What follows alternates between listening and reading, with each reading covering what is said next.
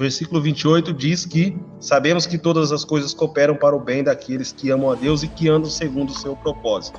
Agora o 29.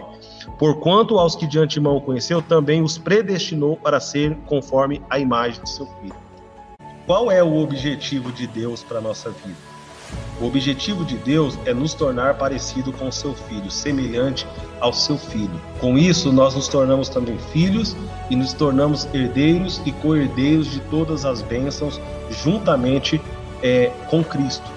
E como que isso vai acontecer? Só vai acontecer por intermédio de uma ação sobrenatural do Espírito, porque é Ele que tem a capacidade de nos convencer do pecado, do juízo e da justiça. Você foi criado para fazer a vontade de Deus e refletir e mostrar Deus para o mundo. Para isso, você vai ter que se tornar imagem e semelhança de Deus.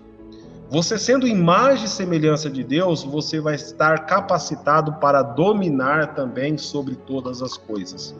O Espírito Santo de Deus, ele, ele quer se tornar um agente visível na nossa vida, fazendo com que eu e você sejamos o outdoor da glória de Deus, a expressão de Deus na terra. Esse processo de redenção é o processo onde Deus quer nos trazer de volta ao caminho da obediência, aonde nós somos aqueles que refletem a glória de Deus.